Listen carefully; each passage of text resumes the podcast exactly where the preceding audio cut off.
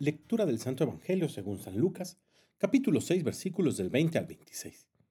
En aquel tiempo, mirando Jesús a sus discípulos, les dijo, Dichosos ustedes los pobres, porque de ustedes es el reino de los cielos.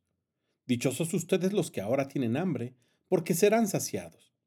Dichosos ustedes los que lloran ahora, porque al fin reirán.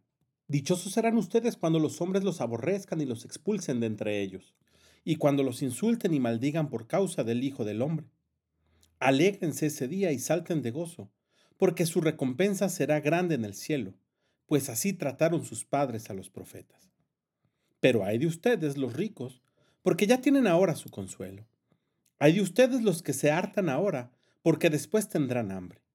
Hay de ustedes los que ríen ahora, porque llorarán de pena.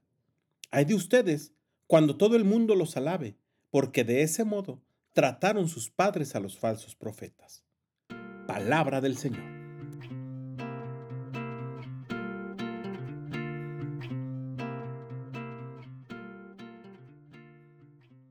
Dichosos ustedes los pobres, porque de ustedes es el reino de los cielos, inicia el Evangelio del día de hoy.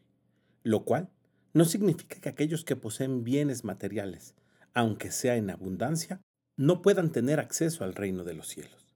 El pobre espiritual, o la pobreza evangélica que encontramos en el Evangelio del día de hoy se refiere a aquellos que no están subordinados a los bienes materiales, aquellos que saben que su verdadera riqueza está en Jesús. Decía San Agustín, deseo poco y aún lo que deseo, lo deseo poco. Por lo tanto, el reino de los cielos es de aquel que busca evitar los deseos excesivos, es de aquel que busca la moderación, es de aquel que busca con sus bienes, aunque sean en demasía, obtener la santidad y compartirlos con aquellos que menos tienen.